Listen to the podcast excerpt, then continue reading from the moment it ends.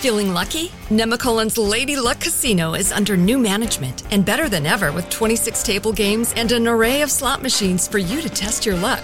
Try your luck at the table games, hit the slots for the day, or stay overnight to enjoy Nemacolin's luxury accommodations, fine dining, and all that the casino has to offer in one breathtaking mountain location. Visit nemacolin.com for more information and to reserve your stay. Lady Luck is open to the public. Gambling problem? Call 1 800 Gambler.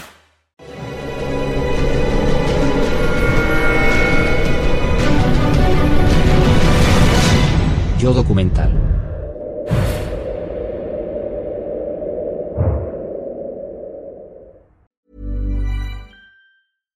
ACAST recommends podcasts we love. I'm Sheila Shoiga, the host of Ready to Be Real, which features thought leaders like Dr. Joe Vitale and Nejwa Zabian, along with those who have extraordinary stories to tell.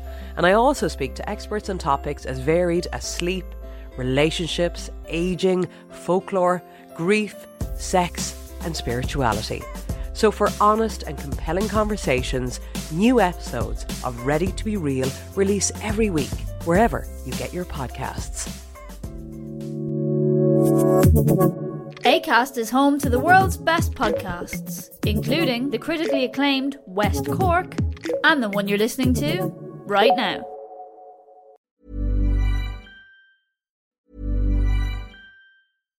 ACAST recommends podcasts we love. I'm Sheila Shoiga, the host of Ready to Be Real, which features thought leaders like Dr. Joe Vitale and Nejwa Zabian, along with those who have extraordinary stories to tell.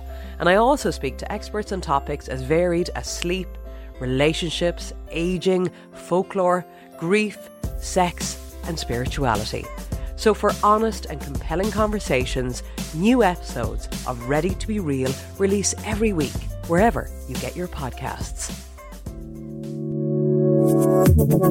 ACAST is home to the world's best podcasts, including the critically acclaimed West Cork and the one you're listening to right now. Are you tired of hiding your smile? Maybe it's time to get some help from G4 by Golpa. Their talented technicians specialize in creating brand new permanent teeth in just 24 hours. With as few as four titanium implants, you can enjoy a fully customized bridge for your upper and or lower set of teeth. You can have peace of mind knowing that the G4's experienced lab technicians have designed more than 15,000 new smiles. You can have a new smile that looks, feels, and functions just like natural teeth. Patients from all over the world travel to G4 to get their permanent smiles in just 24 hours and change their lives forever. Booking an appointment has never been easier. Simply visit yourteeth.com today and schedule your appointment with G4 by Golpa. Mention this podcast when you book to save $1,000. So, what are you waiting for? Get ready to show off your new, confident smile with G4 by Golpa. Visit yourteeth.com today and start your journey to a new, permanent smile in just 24 hours. G4 by Golpa. Powered by technology. Inspired by patience. Lucky Land Casino asking people what's the weirdest place you've gotten lucky? Lucky? In line at the deli, I guess? Aha, in my dentist's office. More than once, actually. Do I have to say? Yes, you do. In the car before my kids' PTA meeting. Really? Yes. Excuse me, what's the weirdest place you've gotten lucky? I never win and tell. Well, there you have it. You can get lucky anywhere playing at LuckyLandSlots.com. Play for free right now. Are you feeling lucky? No purchase necessary. Void where prohibited by law. 18 plus. Terms and conditions apply. See website for details.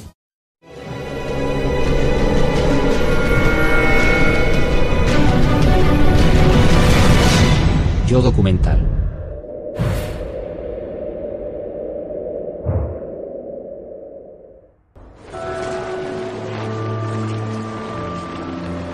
En julio de 1914, mientras Europa se precipitaba hacia la guerra, un joven ministro británico destacaba entre sus colegas. Como primer lord del almirantazgo, Winston Spencer Churchill era la cabeza política de la Marina Real Británica. Extremadamente inteligente y vanidoso, creía que tenía un don especial para la guerra. En agosto de 1914, Winston Churchill era un hombre lleno de energía y entusiasmo. Había llegado muy lejos en muy poco tiempo. Lideraba el ala reformadora en la Cámara de los Comunes, había sido ministro de Interior y ahora era el jefe político de la Marina Real. Ahí están todas sus virtudes, pero también sus defectos. La verdad es que muchos desconfiaban de él. Con solo 39 años y en la élite del poder, escribía así a su mujer sobre lo que estaba sucediendo y sobre cómo se sentía. Amor mío, todo se precipita hacia la catástrofe y el colapso. Y sin embargo yo me siento fascinado, preparado y feliz. ¿Te parezco un ser horrible? Todos estos preparativos ejercen una extraña atracción sobre mí. Clementine Spencer Churchill, a quien Winston llamaba cariñosamente Kat, tenía 29 años y estaba de vacaciones en la costa con sus dos hijos pequeños. Clementine Churchill era una belleza eduardiana, bastante nerviosa y emocional. En julio de 1914 el país está angustiado por la inminente guerra, pero ella se siente orgullosa de lo que hace su marido. Está embarazada de su tercer hijo y tiene otras preocupaciones relacionadas, como no, con la llegada del bebé. Por aquel entonces no sabían lo mucho que les iba a tocar sufrir. Eran bastante ingenuos. Cariño, ojalá estuviera allí contigo en estos días de nervios y emoción. Entiendo cómo te sientes, lleno de vida y entusiasmo. Seguro que con cada hora que pasa, las fuerzas de la paz ganan terreno. Una guerra sería terrible. Tu querida Clemi.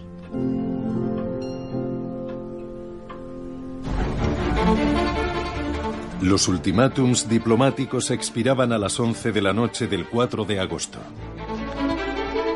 Querida Kat, se acabó. Alemania ha terminado con las últimas esperanzas de paz. El mundo se ha vuelto loco y debemos cuidar de nosotros mismos y de nuestros amigos. Tras las campanadas del Big Ben, es Churchill quien lanza a Gran Bretaña a la guerra con un mensaje enviado a la flota repartida por todo el mundo.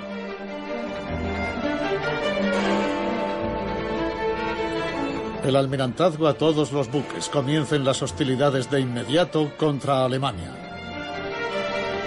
Es el único miembro del gabinete con experiencia bélica y fantasea con los momentos gloriosos que lo aguardan. Ese mes de agosto, la Marina consiguió transportar la fuerza expedicionaria británica hasta la Francia en guerra sin ninguna baja. Pero el humor de Churchill había cambiado. La estrategia del bloqueo marítimo parecía aburrirle. El antiguo húsar estaba inquieto deseoso de que hubiera algo de acción. A Clementine le preocupaba la impaciencia de su marido. Sus frecuentes viajes al cuartel general del ejército en Francia comenzaban a irritar a sus colegas. Se da cuenta de que su marido desea la guerra. Se siente fascinado por ella y llega a la conclusión de que necesita contención, algún tipo de freno. Sabe que nadie se lo va a poner y por eso, siempre de forma muy sutil, le llama la atención y le advierte de que tenga cuidado. Clementine estaba inquieta. Sabía que el ardor militar de Churchill tenía ocultas y poderosas raíces. Ambos creían que estaba destinado a grandes cosas. Sin embargo, Churchill, haciendo gala de un carácter un tanto infantil, sueña con emular las gestas de su ancestro, el duque de Marlborough. Churchill tenía un marcado sentido del destino. Estaba convencido de que estaba predestinado a la grandeza y la gloria. Su antepasado, el duque de Marlborough, tuvo una meteórica carrera que culminó en la construcción de un gran palacio, mayor incluso que el de cualquier rey de Inglaterra. El palacio de Blenheim fue un premio por sus victorias militares frente a Francia. Churchill nació y creció allí plenamente consciente de aquel legado. De modo que sabe que hay una tradición familiar que honrar, tiene muy presente que es Winston Leonard Spencer Churchill, todos nombres muy importantes. A principios de 1915, le sedujo una idea que inflamó aún más su sentido del destino. Le dijo a Lloyd George que si funcionaba sería el hombre más importante de Europa. Pero la realidad era que estaba a punto de experimentar el mayor fracaso de su vida. Churchill era un ególatra, de eso no hay duda. Tenía una gran fe y confianza en sí mismo y una energía que casi rayaba en lo patológico. Estaba muy motivado en la conquista de sus metas. Siempre se le ocurrían cosas. La suya era una mente muy fértil, pero a veces le resultaba difícil distinguir las buenas ideas de las malas. En la Navidad de 1914, una gigantesca trinchera divide Europa desde los Alpes hasta el mar e inmoviliza a los ejércitos en un sanguinario punto muerto. Churchill puso en marcha su prodigiosa imaginación para escapar de ese callejón sin salida. Querido primer ministro, ¿es que no hay más alternativas que lanzar a nuestros hombres contra las alambradas de Flandes? Es más, ¿Por qué no utilizamos el poder de la Marina contra el enemigo? ¿Y por qué no hacemos que luche en nuevas fronteras? Churchill está entusiasmado. Le encanta la guerra. No es que sea un hombre cruel, pero para él, el conflicto armado es algo increíblemente emocionante. Una vez que la Marina Real acaba con la flota enemiga, todo deriva en una lenta campaña de desgaste con el objetivo de matar de hambre a los alemanes hasta lograr su rendición. Pero él echa de menos la lucha. Por eso lanza ideas a diestro y siniestro. De su despacho salen memorándums todos los días. Realmente lo que le habría gustado es haber dirigido él solo la guerra. A principios de 1915 aparecieron extraños aparatos apodados Winston Follies o las locuras de Winston en los hangares de los ingenieros del ejército. El primer lord del almirantazgo quería crear una máquina con la que atravesar las trincheras, un buque de tierra. Estamos enviando hombres al frente, intentando atravesar las alambradas para llegar hasta las posiciones alemanas y los están masacrando. Así que, ¿qué vamos a hacer para salvar las vidas de esos hombres? Investiguemos. ¿Podríamos usar máquinas a vapor para acabar con las alambradas? Entre las novedades aparece una especie de camión pequeño con el que experimentan en Horse Guards Parade. Lo llenan de media tonelada de ladrillos y allí está el primer lord del almirantazgo empujando esa cosa. Y al mismo tiempo comprendiendo que las orugas son el mejor modo de avanzar campo a través por su gran maniobrabilidad. Sin embargo, lo que él buscaba era una alternativa a la costosa guerra de trincheras del frente occidental. El objetivo era sacar de la guerra al aliado de Alemania en el este, el Imperio Otomano. Churchill tenía una visión romántica de la guerra y el frente occidental no estaba a la altura de esa visión. Gallipoli, aquel golpe de estrategia napoleónica con la que vencería en el conflicto, le atraía más, porque se parecía más a la guerra que le gustaba y al papel que él debería desempeñar en ella. Era una oportunidad de emular a su gran antepasado, el primer duque de Marlborough, ganando la guerra con una maniobra de brillante estrategia. Según el plan, la flota debía avanzar por el angosto estrecho de los Dardanelos. El ejército ocuparía la península de Galípoli, mientras la marina atacaba la preciada ciudad de Constantinopla. Se trataba de una maniobra estratégica a gran escala. Y en ese sentido, creo que Churchill demuestra tener mucha imaginación. Desgraciadamente, los británicos no estaban en condiciones de poner ese plan en práctica en 1915. Mientras tanto, en Whitehall, la situación era caótica. Lord Kitchener, en la oficina de guerra, posponía el envío de sus ejércitos. Sin embargo, la dedicación y entusiasmo de Churchill despejaron cualquier sombra de duda. A comienzos de la primavera, el almirantazgo debía tomar una decisión. Esperar a los ejércitos de Kitchener o lanzar un ataque rápido solo con los buques.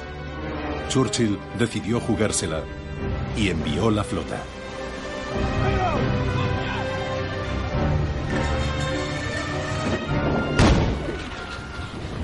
El ataque naval sobre los Dardanelos fue una maniobra de guerra muy difícil.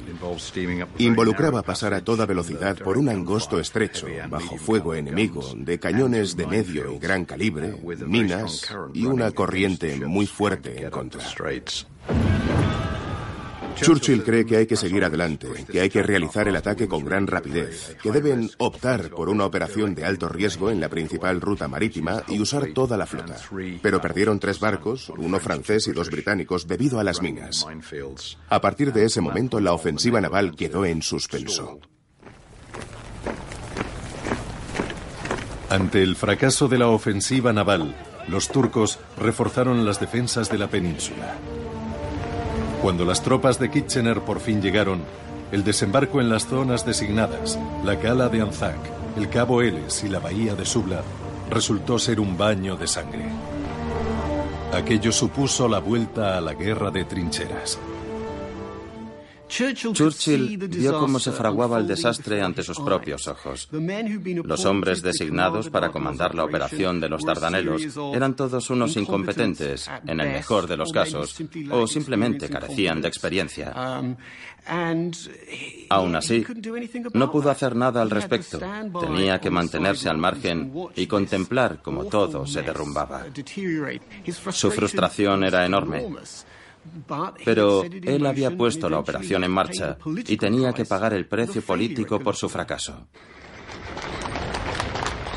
En mayo de 1915, la derrota de Galípoli desencadenó una crisis política. Un titubeante Asquith cedió ante la presión y acabó formando un gobierno de coalición con los conservadores. Churchill estaba en una situación muy difícil. Había abandonado a los Tories en 1904 y estos querían vengarse del hombre al que llamaban renegado y traidor a su clase. Tras cuatro años que llamaron la época dorada, la familia deja la residencia del primer lord del almirantazgo. Churchill es despedido. Clementine acude en defensa de su marido. Mi querido señor Asquith, si prescinde de Winston, estará cometiendo un acto de debilidad y su gobierno de coalición no será tan eficaz como máquina de guerra. Puede que Winston tenga defectos, pero también posee cualidades de las que muy pocos pueden presumir en su actual o futuros gabinetes. Poder, imaginación y firmeza para luchar contra Alemania. Eso es lo que le dice al primer ministro. Eres un débil. Le habla de lo maravilloso que es Winston, pero en realidad le está diciendo que es un hombre débil. Y eso me parece terrible, devastador. Aquello acaba con su relación, pero al mismo tiempo demuestra que tiene garra y que va a luchar por su marido. Obsesionado con los Dardanelos, Churchill acepta un puesto menor en el gobierno con la esperanza de influir en su política. La decepción que sintió ante aquel fracaso fue terrible. No se trataba de una simple derrota. Aquello le llegó al alma. Él pensaba que aquella era su oportunidad para convertirse en un gran señor de la guerra, pero no lo consiguió. Y creo que lo lamentó profundamente. Pensó que su oportunidad de pasar a la gloria en la Primera Guerra Mundial se había esfumado.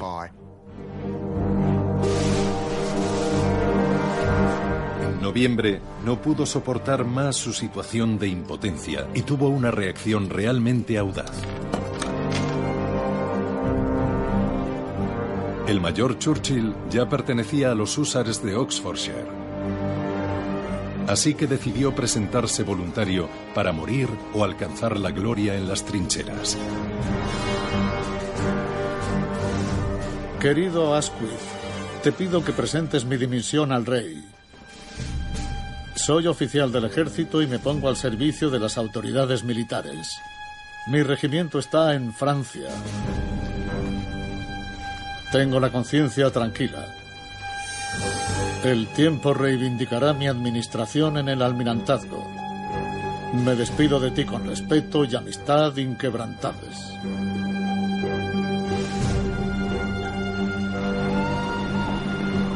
El 18 de noviembre, Churchill se subió a un tren con destino a Boulogne.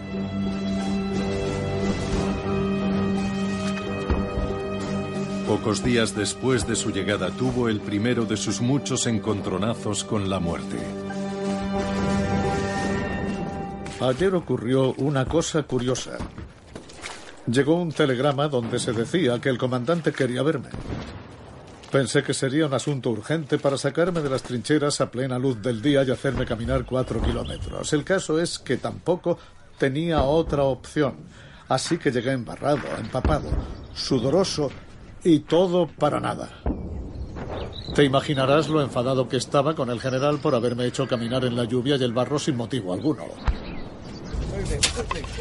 Pero entonces supe que un cuarto de hora después de salir de las trincheras donde estoy viviendo, un obús cayó a escasos metros de donde me suelo sentar. La explosión mató a una ordenanza. Cuando vi aquel desastre, el enfado se me pasó. Así que fíjate lo absurdo que es preocuparse. Todo es cuestión de suerte o del destino. Hay que adaptarse sin más y de forma natural al devenir del juego. Nada de esto alivió la preocupación de Clementine. Pero su marido estaba entusiasmado por seguir los pasos de su antepasado, el duque de Marlborough. Churchill también le explicó que con los guardias granaderos, el mismo regimiento que el duque había comandado, estaba aprendiendo cómo era la guerra de trincheras. Todo está arreglado. Vi a Lord y le dije que para mí era un gran honor ir al frente con los granaderos. A lo que él respondió, será un orgullo contar con usted. El ejército está dispuesto a acogerme de nuevo como a un hijo pródigo y me siento feliz de estar aquí. Pero complicaciones derivadas de su rango acabaron con esa luna de miel. Sir John French, comandante del ejército británico, intervino. Era un buen amigo y veía con buenos ojos que Churchill comandara una brigada. Aquel mes de diciembre, el general Fayol le dio un casco azul que Churchill llevó con orgullo.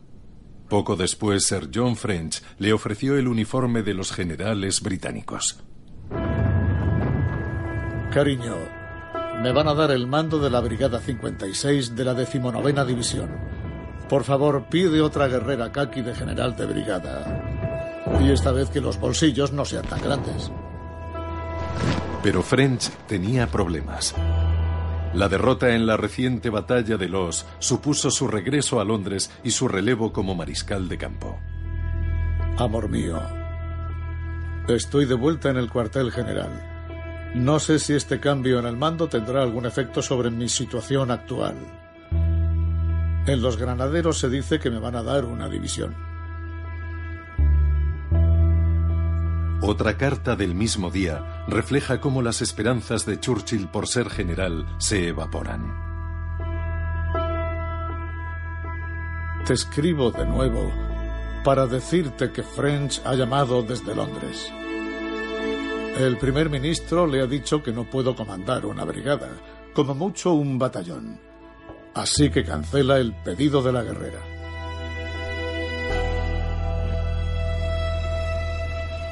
El mariscal de campo Sir John French, gran amigo de Churchill, fue reemplazado por el general Sir Douglas Haig, que tenía una visión mucho más realista de las habilidades de Churchill e insistió en que, para ganarse las medallas, por así decirlo, antes debía comandar un batallón.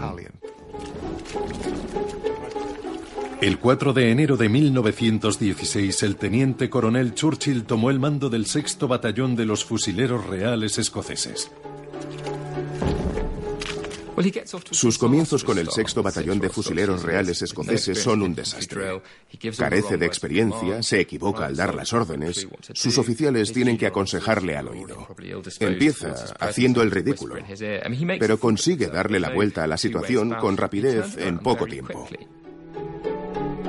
Estaban destinados cerca del pueblo belga de Plextert, que los soldados llamaban Plague Street, en la zona sur del saliente de Ypres. Churchill estaba orgulloso de unirse a un regimiento escocés, pero al mismo tiempo se sentía horrorizado por lo que había vivido en los...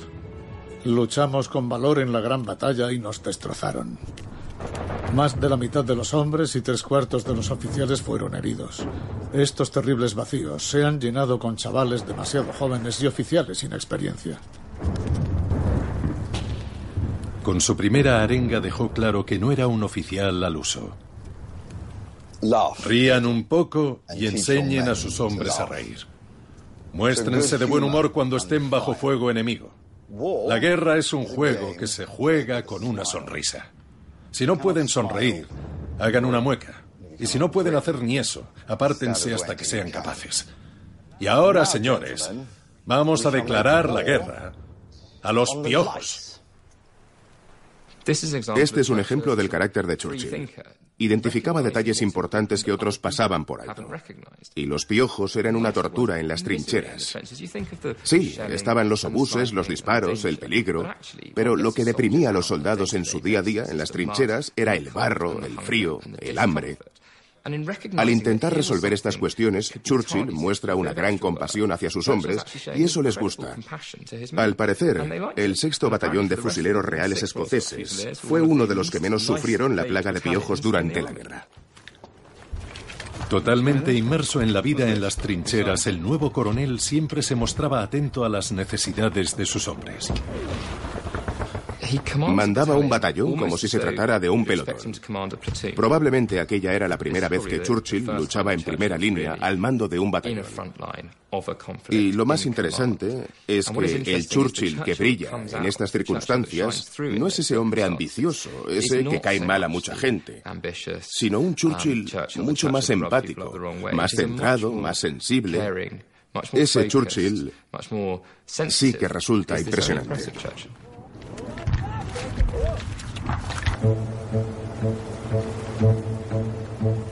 Incluso pide a su ocupada esposa que le mande provisiones para la cantina.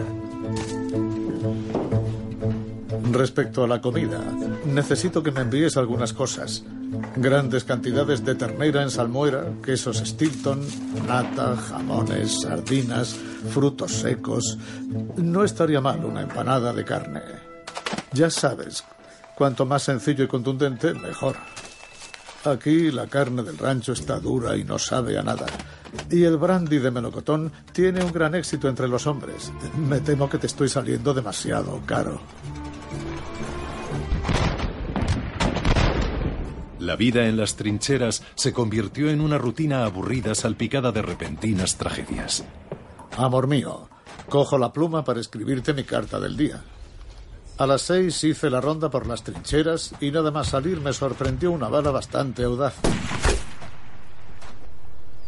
Estuve trabajando toda la mañana en asuntos del batallón y me reuní con los comandantes de mis compañías. También envié varios de esos informes que tanto gustan a nuestros superiores. Te mando algunas copias de la foto que nos hicieron a Archie y a mí en Armentier. No esperaba verme tan involucrado en la maquinaria militar. Con la llegada de la primavera, los viejos instintos políticos resurgen. Estaba realmente interesado en aquella vida, pero los retos de comandar un batallón en el frente occidental no son los mismos que los de dirigir la Marina o un departamento gubernamental. Y yo creo que durante los siguientes cinco meses resulta evidente que comienza a sentirse atraído otra vez por la política y Whitehall.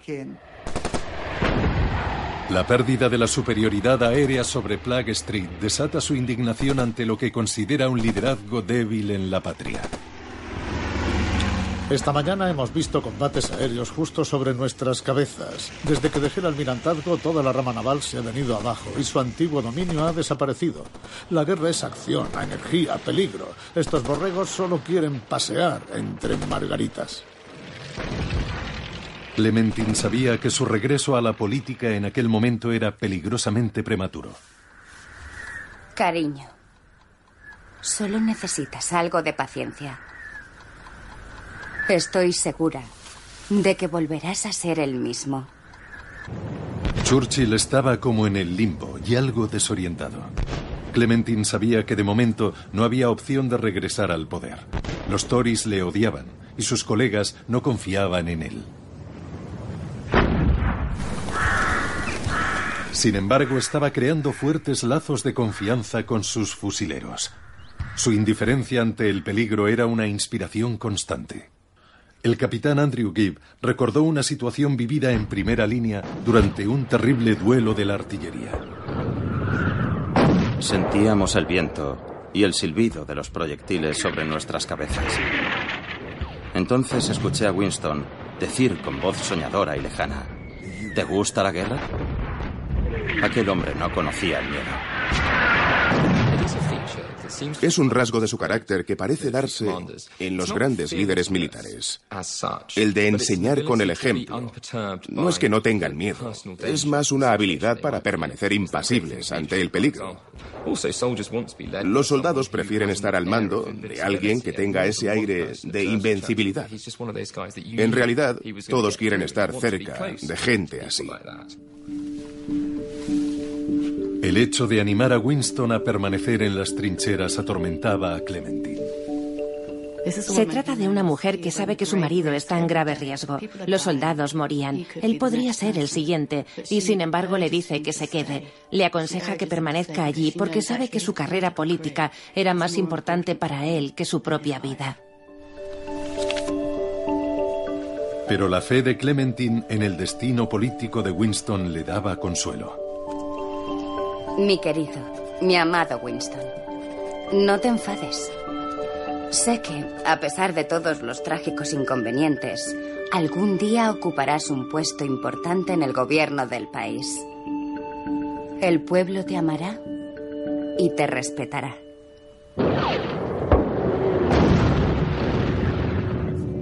Churchill se adentró unas 40 veces en tierra de nadie para inspeccionar varios cables y algunos puestos de escucha adelantados. Pero el estrés de todas estas audacias dejaba a Clementine exhausta y triste. Cariño, tantas preocupaciones me dejan agotada. Espero que la próxima vez que nos veamos podamos pasar un tiempo a solas.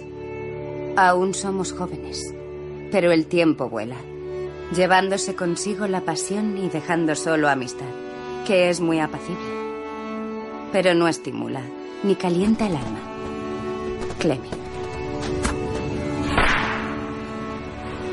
Amor mío, no me escribas de amistad.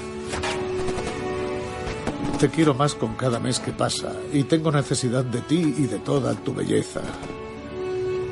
Yo también añoro a veces la paz y el descanso. Tanto esfuerzo, tantos años de lucha constante, hacen que piense, creo que por primera vez, en otros asuntos que no tienen que ver con la acción.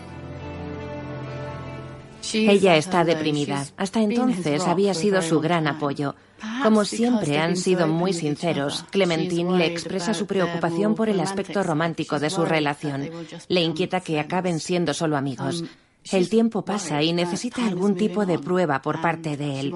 De hecho, puede que sea la única vez que le pide confirmación de su amor. Y afortunadamente, él se la da inmediatamente.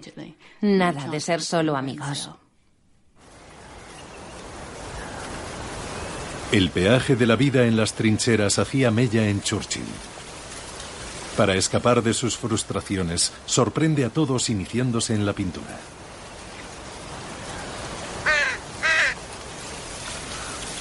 Ayer por la tarde vi desde nuestra granja el bombardeo de un pueblo cuyo nombre no puedo mencionar.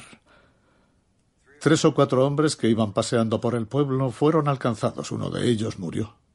En los últimos dos días de descanso he perdido ocho hombres. Ahora solo me quedan 690 de los mil que tenía antes.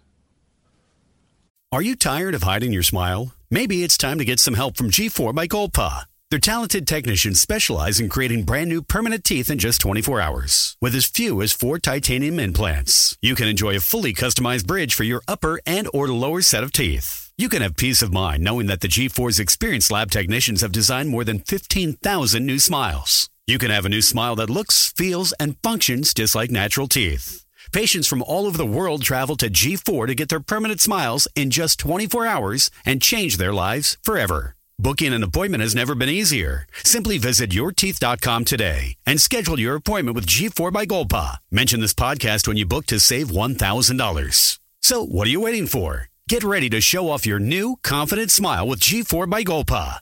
Visit yourteeth.com today and start your journey to a new, permanent smile in just 24 hours. G4 by Golpa. Powered by technology. Inspired by patience. Lucky Land Casino asking people what's the weirdest place you've gotten lucky? Lucky? In line at the deli, I guess? Aha, in my dentist's office.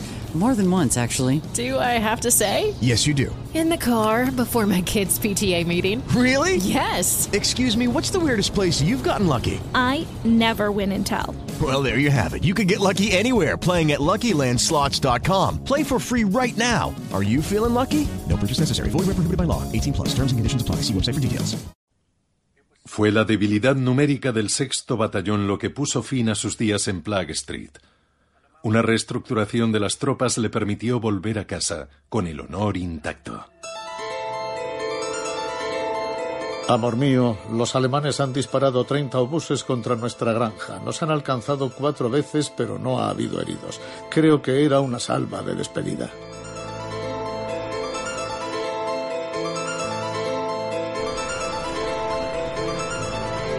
Churchill regresó con su amada esposa sin sus antiguos sueños de gloria. Seguía siendo un paria. Clementine le animó a que se enfrentara a aquellos días difíciles con decisión y estoicismo. La guerra es una terrible forjadora del carácter. Uno debe avanzar despacio y perseverar, y salir pisando fuerte. El chivo expiatorio estaba enfadado y quería limpiar su nombre por el fracaso de los Dardanelos. Presionó a Asquith para que publicara todos los hechos e incluso logró que se creara una comisión de investigación. Pero le hicieron esperar casi un año para conocer las conclusiones. Churchill no estaba acostumbrado a esperar. Debió de ser para él un periodo increíblemente frustrante, porque durante ese año no era nada. Ya no era un estratega, ni un hombre de acción. El país vivía su mayor crisis en cientos de años y estar cerca del poder, creer que uno está destinado a desempeñar un papel fundamental y no poder hacer nada, debió de ser muy difícil para él. El Parlamento vio cómo se afianzaba su reputación de amigo de los soldados y crítico con los generales. No veo cómo vamos a evitar caer de nuevo en esa desastrosa estrategia de despilfarro y muerte llamada guerra de desgaste. Pensemos, señores, la fuerza de las máquinas salva vidas. Ellas pueden sustituir a la fuerza del hombre. Y así evitaremos más muertes. En diciembre de 1916, un amigo de Churchill, el astuto y resolutivo David Lloyd George, llegó al poder, y con él renacieron las esperanzas de poner fin a su exilio. En la primavera de 1917, los Churchill compran Lullenden Manor. Allí celebraron juntos las conclusiones de la investigación sobre los Dardanelos. Lloyd George necesitaba la energía y el ingenio de su amigo en una época de gran peligro para la nación. Decide ignorar las protestas de los Tories y le pide que vuelva en julio. A pesar de gobernar en coalición con los conservadores, consigue que Churchill regrese, porque sabe que es un hombre con energía, determinación y visión. Es exactamente el tipo de persona que necesita. Lloyd George estaba creando un gabinete de triunfadores, y Churchill era una de esas figuras clave. Se le excluyó del gabinete de guerra y de la toma de decisiones. Su trabajo era el de dirigir la producción de armas.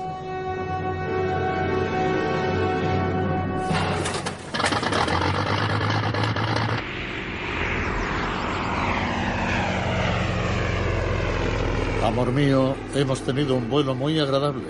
Pasamos cerca de Lullenden. Se podía ver claramente la carretera de Croydon y Caterham. Aterrizamos a tiempo para cenar. Comienza la ofensiva de los 100 días y los aldeanos franceses ya están acostumbrados a las idas y venidas de un ministro británico hiperactivo. El castillo Barshock era la base adelantada de un hombre que se sentía como pez en el agua. Desde allí podía visitar el cuartel general de Hague en Montreal. Los dos trabajaron juntos porque sabían que la victoria había que asegurarla tanto en la patria como en Francia. Tenía una visión de la guerra muy moderna. Su concepto del conflicto era el de una guerra total, una guerra en la que todos los recursos del Estado se dedicaban a vencer al enemigo, recursos entre los que había que incluir a los sectores económico e industrial. Esta enorme fábrica cerca de Hereford era solo un engranaje más en una vasta maquinaria industrial donde trabajaban dos millones y medio de operarios. Una de las cosas que la gente quizá no sabe de Churchill es que además de ser un gran orador, un gran líder, también era un hombre que prestaba atención a los detalles. Fue capaz de absorber, comprender y manipular enormes cantidades de información. Tuvo que cerrar complejos tratos con diferentes industrias en todo el mundo. Esa es la clase de reto con el que disfrutaba. Se establecieron nuevos y ambiciosos objetivos para la producción de aviones, gas y obuses. Era el nacimiento de un Churchill menos romántico y más pragmático. Este es un departamento complicado, casi tan interesante como el almirantazgo, con la ventaja de que no tengo que pelearme con los almirantes ni con los alemanes. Resulta agradable trabajar con gente competente. Ese mes de noviembre el carro de combate se convierte en la gran prioridad, ya que había demostrado su utilidad en Cambrai. Churchill quiere tener una visión de conjunto para saber cómo y cuándo podrían usar el carro de combate. Sabe que hasta ese momento solo se han realizado experimentos y él lo que quiere es construir una gran flota de carros. Su objetivo es contar con 10.000 carros de combate al año siguiente para poder usarlos en las ofensivas de 1919. Churchill no quería una repetición de la sangrienta batalla del Somme en 1916 y la de Arras, Ypres o Passchendaele. Era un gran defensor de acumular recursos mientras aguardaba la entrada de los americanos en la guerra, cosa que ocurrió en 1917. Churchill contaba con que los americanos desplegaran sus vastos ejércitos, aunque habría que esperar a mediados del 18. Lo malo es que el enemigo siempre tiende a complicar los planes. El plan de guerra alemán cambió cuando los bolcheviques se hicieron con el poder en Rusia y la sacaron del conflicto. Un millón de soldados alemanes de refresco fueron movilizados al frente occidental.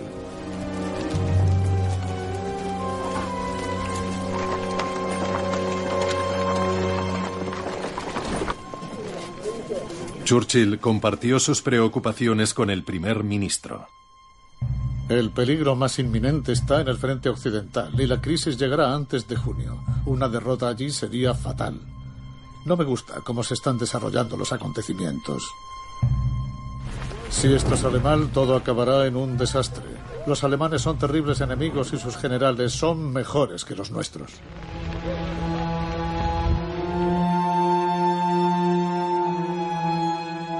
El 20 de marzo de 1918, Churchill se metió de lleno en el ojo del huracán con una visita a las tropas sudafricanas en el bosque de Gosh. Emprendimos camino con cautela siguiendo estrechos senderos. El sol se estaba poniendo cuando dejamos a los sudafricanos. Los recuerdo perfectamente, tranquilos, como los espartanos de Leónidas la víspera de la batalla de las Termópilas. Aquella noche la pasó a solo 11 kilómetros del frente, de modo que fue testigo de la terrible ofensiva alemana conocida como la Batalla del Kaiser. De repente, seis o siete fuertes explosiones rompieron el silencio. Y al igual que un pianista pasa la mano por el teclado, de las notas agudas a las graves, en menos de un minuto se produjo el más terrible cañoneo que jamás haya escuchado. Las llamas del bombardeo iluminaron con luz temblorosa mi pequeña cabaña. Seis mil cañones descargaron una tormenta de fuego mientras las tropas alemanas atravesaban las líneas.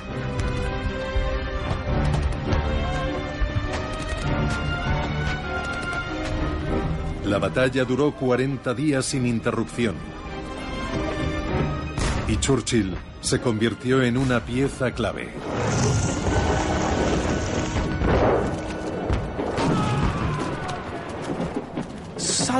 De repente, el frente occidental, en la primavera y verano de 1918, pasa de ser un callejón sin salida a una guerra en movimiento. Y una guerra en movimiento necesita carros, camiones, munición, logística. Se habían perdido una gran cantidad de carros y cañones y se estaban consumiendo ingentes cantidades de munición. El mariscal de campo Haig dependía de que Churchill compensara las pérdidas y aprovisionara a los ejércitos que estaban contra las cuerdas. Y la máquina de guerra cumplió. He logrado suministrar todo lo referente a las municiones sin ningún problema. Cañones, carros, aviones y todo a tiempo. La situación en el frente es difícil.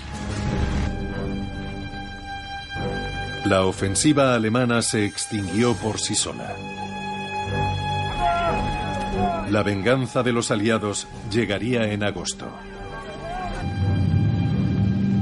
El ejército británico realizó tremendos contraataques y en agosto de 1918, en la batalla de Amiens, se derrotó por completo al ejército alemán, que tuvo que retirarse.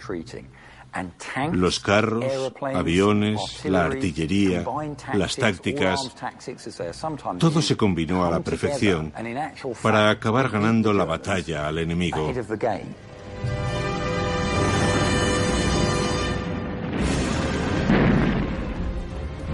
Para sorpresa de Churchill, sus planes para la campaña de 1919 se descartan ante el vertiginoso avance del ejército de Haig en la victoriosa ofensiva de los 100 días. Como responsable de la fabricación de armas y padrino del carro de combate, Churchill compartió honores con los vencedores. Creo que ese es el secreto oculto de Winston. Su papel determinante en la victoria británica de la Primera Guerra Mundial. Su mayor logro, además de ser elegido primer ministro en 1940, fue esta gran aportación a la seguridad del Reino Unido.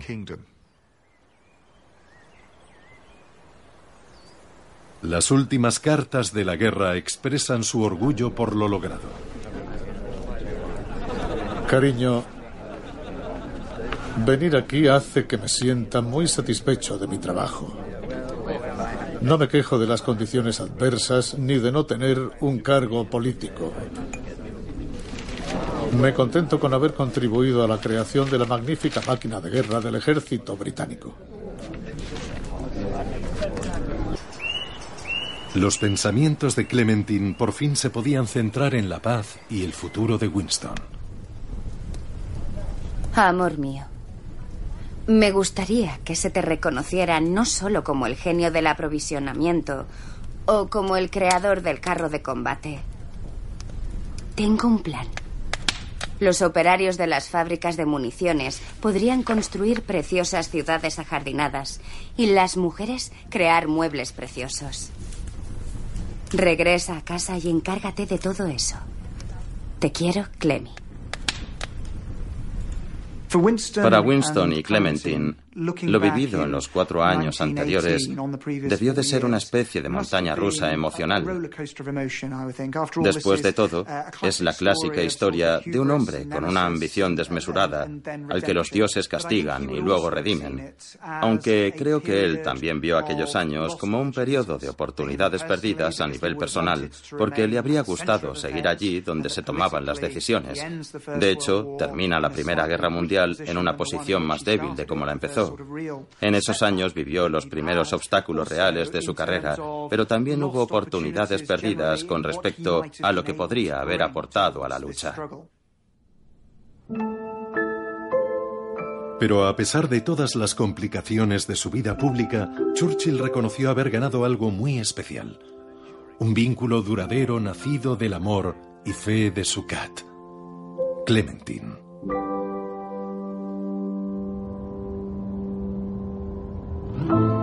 Fue unos minutos antes de las once. Mi mente deambulaba por los difíciles años vividos hasta aquella noche en el almirantazgo, cuando esperaba las campanadas, preparado para lanzar el mensaje de que estábamos en guerra con Alemania. Y ahora todo ha terminado. Con una emoción que no puedo describir con palabras, escuché los gritos de los valientes que lo habían dado todo, que jamás dudaron que jamás perdieron la fe en su país o en su destino. Poco después, Winston regresó al gobierno. En enero de 1919 fue nombrado secretario de Estado de Guerra.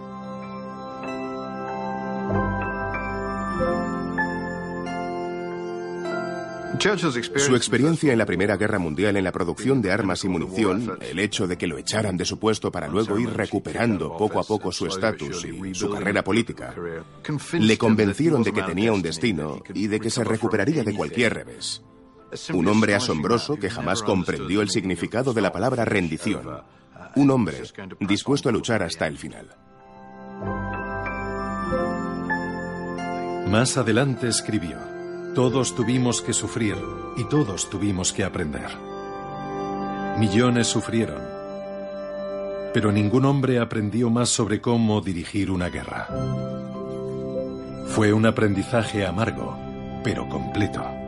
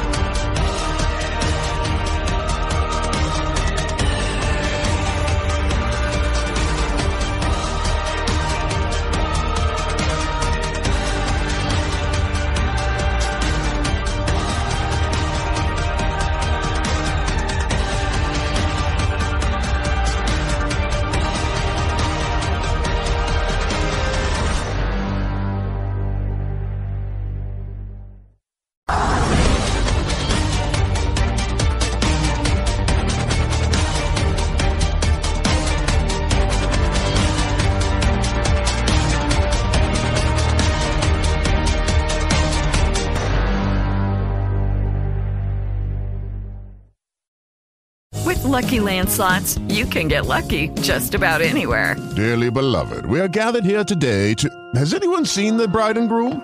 Sorry, sorry, we're here. We were getting lucky in the limo and we lost track of time. No, Lucky Land Casino, with cash prizes that add up quicker than a guest registry. In that case, I pronounce you lucky. Play for free at LuckyLandSlots.com. Daily bonuses are waiting. No purchase necessary. Void where prohibited by law. 18 plus. Terms and conditions apply. See website for details.